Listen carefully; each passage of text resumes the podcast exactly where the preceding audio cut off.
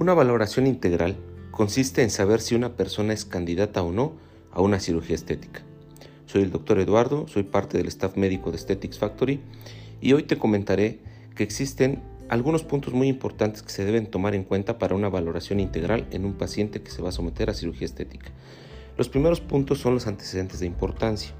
El índice de masa corporal permitido es máximo de 29. Antecedentes como las hormonas, los anticonceptivos, el tabaquismo, las enfermedades, las varices y las cirugías previas son antecedentes que deben de tomar en cuenta para saber el factor de riesgo, sobre todo en tromboembolismo pulmonar.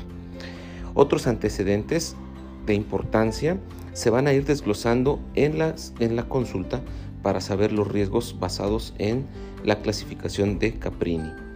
Los laboratorios preoperatorios que se requieren son biometría hemática, química sanguínea y tiempos de coagulación.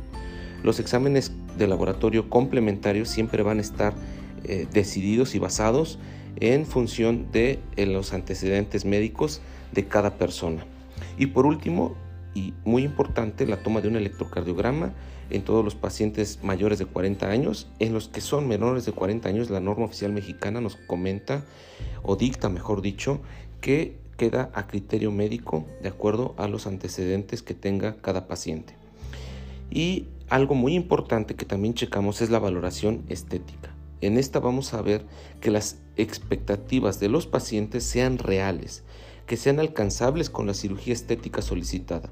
En caso contrario, siempre se les va a sugerir cuál va a ser el procedimiento complementario para alcanzar ese resultado tan deseado. Una vez que se realiza y se revisa todos los laboratorios, se checan las expectativas y se ve sobre todo los riesgos del paciente, se puede programar la cirugía.